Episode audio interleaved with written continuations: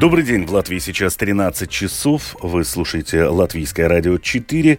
Сегодня 24 ноября. Сегодня в 13 премьер-министр Эвика Силыня посещает Финляндию. Европейский центральный банк в своем отчете о финансовой стабильности заявил, что состояние банковского сектора ухудшается. Рижская дума определила в столице 355 мест для возможного строительства бомбоубежищ. Об этом и не только более подробно далее в завершении прогноз синоптиков на предстоящие сутки. Оставайтесь с нами.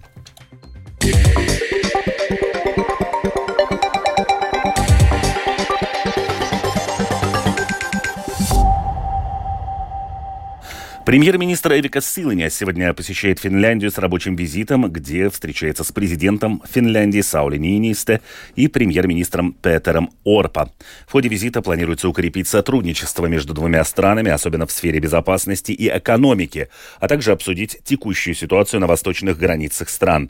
Мы уже сообщали, что Финляндия оставит открытым только один из восьми пунктов пропуска на российской границе. Это ответ на растущее число нелегальных иммигрантов, беспрепятственно приезжающих из России. По словам государственного секретаря Министерства внутренних дел Дмитрия Трофимова, Финляндия сейчас сталкивается с проблемой, с которой Латвия сталкивается уже более двух лет. Этот визит важен, чтобы продемонстрировать нашу готовность поделиться своим опытом. В настоящее время страны Северной Европы фактически переживают то же самое, что два года назад пережил Балтийский регион. Это необходимость политически за пределами страны, но сообща принять решение о совместных действиях. Это во-первых. Во-вторых, конечно, аналогично тому, как Финляндия до сих пор предлагала нам поддержку, мы также готовы оказать поддержку, если об этом попросят. К концу января животноводческим хозяйствам будет выплачена чрезвычайная поддержка Еврокомиссии, предоставленная отрасли уже летом. Многие фермеры и их организации уже давно критикуют Министерство сельского хозяйства за задержку поддержки. Критерии поддержки благоприятны для некоторых фермеров, но некоторые хозяйства не могут претендовать на нее из-за меняющейся ситуации на рынке. Экстренное финансирование Евросоюза для аграрного сектора уже было предоставлено, и теперь фермы могут подать заявку на долгожданную поддержку, чтобы частично покрыть расходы на закупку кормов. Условия объясняет Эвита Козловская, представитель Департамента рынка и прямой поддержки Министерства сельского хозяйства.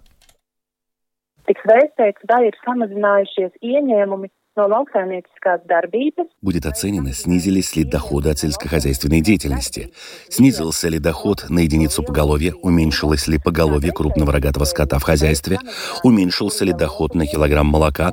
Или снижение выручки за проданную единицу скота. Существует пять критериев, но для получения поддержки ферма должна соответствовать хотя бы одному, а сокращение должно составлять не менее 20% kas liecinās par nozīmīgām problēmām. Европейский центральный банк в своем последнем опубликованном отчете о финансовой стабильности заявил, что состояние банковского сектора ухудшается, а количество проблемных кредитов увеличивается. Служащие Центробанка призвали банки увеличить резервы для покрытия убытков по непогашенным кредитам. Согласно прогнозу Евроцентробанка, прибыли банков начнут падать из-за снижения объемов кредитования и роста стоимости банковского фондирования, продолжит Рустам Шукуров. Член Рижская дума определила в столице 355 мест для возможного строительства бомбоубежищ. Определен также и жилой фонд, который мог бы подойти для создания безопасных помещений, так как бомбоубежища начали предусматривать уже в довоенных домах, домах сталинской эпохи и в некоторых домах панельной серии. Пока что в стране не хватит законодательства, которое бы точно определило, где убежища будут находиться в будущем. В новых проектах или они будут перестроены и восстановлены в уже существующих зданиях.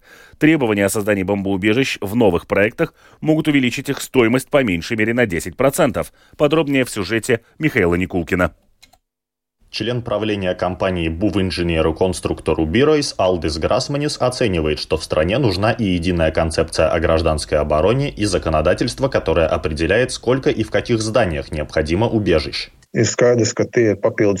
Ясно, что это дополнительные расходы, и ни один инвестор сам лично такие дополнительные расходы и обязательства так просто на себя не возьмет. Когда мы будем знать, сколько и где нужно, то должны быть определенные понятные технические требования, так как уровень безопасности оценивается по шкале от 0 до 10, и эта разница огромная. В свою очередь, председатель правления Альянса развития недвижимого имущества Инс Далдерис оценивает, что строительство убежищ в новых проектах сделает их дороже по меньшей мере на 10%. И это означает, что квартиры в новых домах смогут себе позволить еще меньше жителей, чем раньше. Далдерис указал, что для застройщика очень важно понимать все детали, как именно и где должны быть предусмотрены убежища в новых домах, вся ли инфраструктура должна быть взрывоустойчивой и кто мог бы это все финансировать. По его словам, нельзя возлагать это удорожание лишь на плечи конечных покупателей. Инс Далдерис также призвал рассматривать вопрос бомбоубежищ с точки зрения долгосрочной перспективы. Возможно, нужно решать этот вопрос убежищ не на индивидуальном уровне каждого здания, а на уровне кварталов или микрорайонов и искать конкретные места, смотреть, какая инфраструктура есть сейчас, а не пытаться подстроить каждое здание под эти нужды. Вопрос действительно в том, строим ли мы что-то, новые помещения, или мы строим в уже существующих помещениях, или мы строим вспомогательные помещения и так далее. Так что здесь много вопросов. Мы, как Альянс развития недвижимости, определенно готовы готовы сотрудничать и с Министерством экономики, и со структурами безопасности для того, чтобы решать этот вопрос. Министерство экономики уже в прошлом году начало работу над созданием нового строительного норматива для постройки убежищ. Его дальнейшая разработка на время приостановлена до момента, пока Кабинет министров рассмотрит доклад Министерства внутренних дел о дальнейших действиях в вопросе убежищ. В свою очередь, Министерство экономики должно подать проект строительного норматива для бомбоубежищ в правительство до 31 мая следующего года. Михаил Никулкин, Дайна Заламане, служба новостей Латвийского радио. В Лепое проходит многолетний проект «Лепая, здоровая, активная, счастливый». В конце ноября, начале декабря он завершится циклом «Вслушайся, двигайся, твори», который посвящен психическому здоровью. В рамках проекта состоятся лекции, мастер-классы и другие мероприятия для разных групп жителей. Уровень стресса сейчас все время растет, и такие занятия могут многим помочь. Тему продолжит Либо Меллер. С 30 ноября до 3 декабря пройдет цикл, посвященный психическому здоровью. До пандемии такие циклы уже были, но программы меняются. Координатор содействия здоровью отдела среды здоровья и общественного участия Лепойской думы Рената Клейна рада, что наконец-то снова можно проводить более масштабные мероприятия и говорит, что одна из важных целей цикла – привлечь внимание широкой общественности к вопросам психического здоровья и связанным с этим проблемам. Mēs esam devuši nosaukumu Ieklausies, kusties, radi. Этому мероприятию мы дали название «Вслушайся, двигайся, твори». Идея такая – прислушаться к специалистам и к себе. 30 ноября приглашаем на лекцию молодых мамочек. Психолог расскажет о важности психического здоровья в повседневности. Лекция будет посвящена профилактике депрессии, стресса и синдрома выгорания. Малышей можно взять с собой – Потом будем ждать молодежь 18-25 лет. Лекция психолога будет на ту же тему. Можно будет узнать, что свидетельствует о здоровой психике и что делать для поддержания эмоционального здоровья. 1 декабря приглашаем на гимнастику для содействия общей физической форме и психическому здоровью. Широкой общественности будет доступно интерактивное занятие с психологом. В нем будут и практические советы по профилактике депрессии синдрома выгорания, снижению стресса. 2 декабря будут и мастер-классы психолога, и танцевальная терапия, арт-терапия, йога gan psihologa meistarklases, gan deju un kustību terapijas, mākslas terapija, йога. Занятия и лекции, посвященные психическому здоровью, наверняка будут востребованы. Недавнее исследование состояния душевного самочувствия выявило, что очень многие жители Латвии страдают от депрессии и тревоги. Наблюдения практикующего психолога Байбы Павловской это подтверждают. Она считает, что ментальное здоровье населения стремительно ухудшилось. После двух лет пандемии очень выросло число депрессивных депрессивных состояний. Длительное домоседство повлияло и на молодежь, и на молодых мамочек, и на все другие группы населения. Очень часто приходит молодежь с подавленностью, тревожностью, паникой неясной симптоматики, с жалобами на невозможность нормально спать, концентрироваться. Я клинический психолог и психолог здоровья веду обследования клиентов, во время которых очень часто подтверждается симптоматика депрессии. Если попробовать посчитать, то из 10 клиентов у 7 может быть подавленность. Цикл, посвященный психическому здоровью, очень важен. Рана Теклейна попросила желающих принять участие в занятиях циклов «Слушайся, двигайся, твори». Все они бесплатные и пройдут в Лелес Дзинтерс. Заранее заявить о своем участии по телефону 26887 733 или по адресу veselskustiks.lv@gmail.com. Отмечая Международный день борьбы с насилием в отношении женщин, сегодня объединение Севетей Павейцас на аллее Бривибас в Риге проводит акцию «Куда она пропала?». В рамках акции перед кабинетом министров размещены пары обуви, которые символизируют убитых и пострадавших от насилия женщин, рассказывает активистка, основатель организации Севетей Павейцас Майя Крастыня все эти годы, когда мы э, уже говорим э, насилие и, и э, в Стамбульской конвенции, э, жизнь потеряли 133 женщины. Наши цифры просто страшные. Если бы все это работало, у нас не было погибших, у нас не было так много этого насилия. Так что есть, э, у нас какая-то база есть, что-то работает, но все-таки э, статистика говорит, что все-таки не работает, надо, э, у нас надо все-таки э, цитус рикус. Конкретное действие, которое нам надо действовать, это в следующей неделе будет э, голосование насчет э, ратификации Стамбульской конвенции. Конечно, мы призываем саму э, голосовать за э, ратификацию. Это самое конкретное. Ну и потом уже вся работа, которая начинается потом. Но депутаты, конечно, должны принять э, решение, чтобы мы э, э, могли э, э, начать э, эту борьбу за ликвидацию насилия. На границе с Польшей продолжают стоять грузовые машины. Требования польских перевозчиков неизменны. Требуют отменить транспортный безвиз для украинцев. Возможно ли оперативно решить вопросы, как страдает экономика Украины? От этого в сюжете спецкорреспондента Оксаны Пугачевой.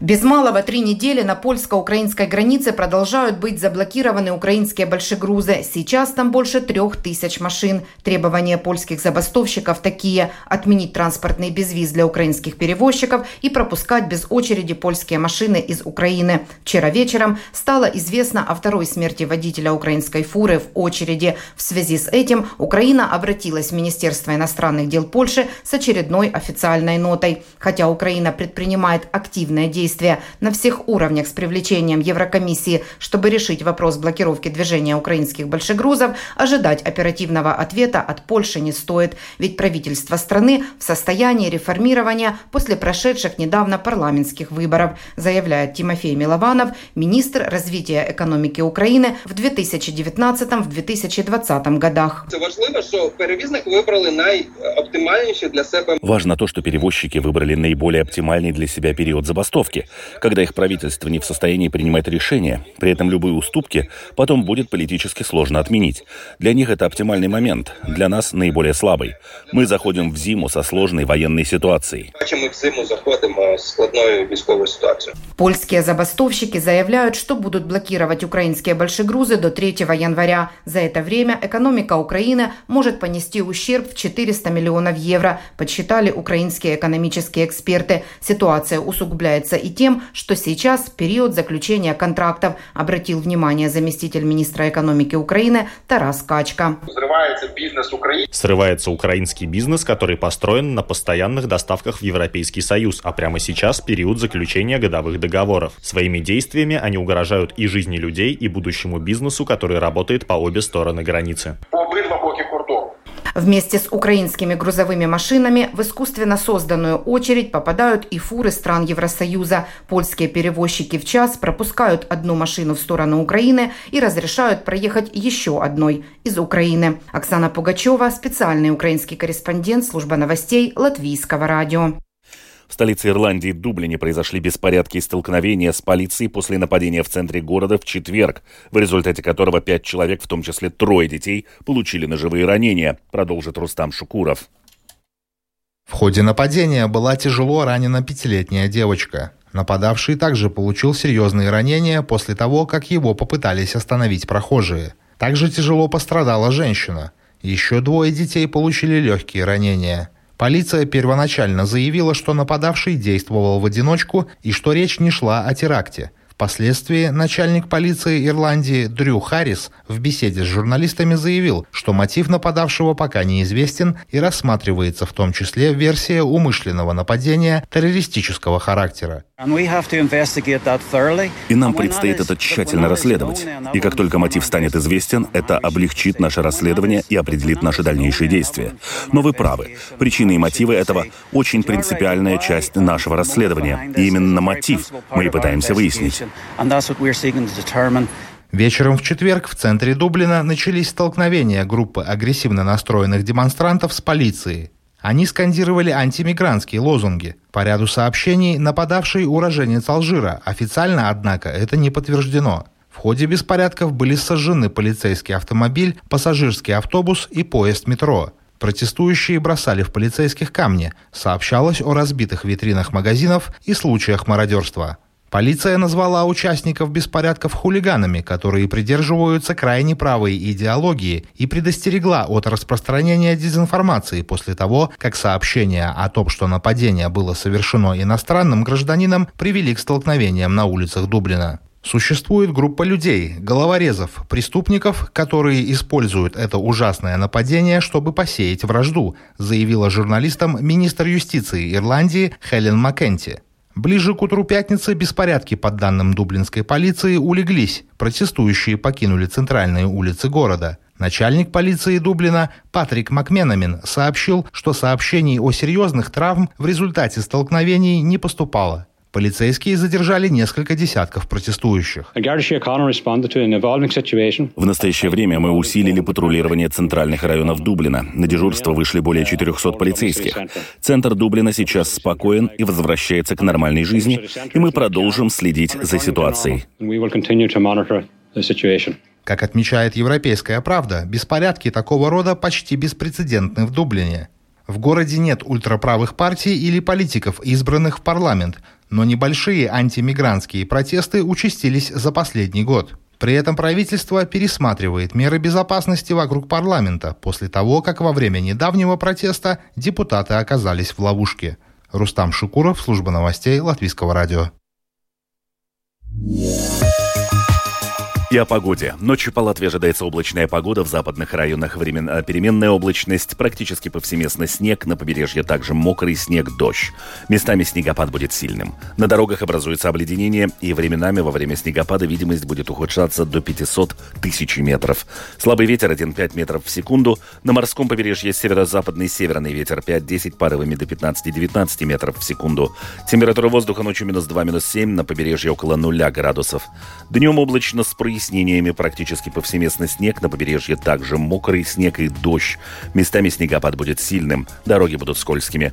Северный и северо-восточный ветер 2-7 метров в секунду, температура воздуха минус 1, минус 6 градусов, на побережье около нуля. В Риге облачно, временами снег, мокрый снег, порой сильный. На дорогах и тротуарах обледенение. Северный ветер 2-6 метров в секунду. Температура воздуха в ближайшие сутки 0-2 градуса. Медицинский тип погоды второй, благоприятный. Yeah.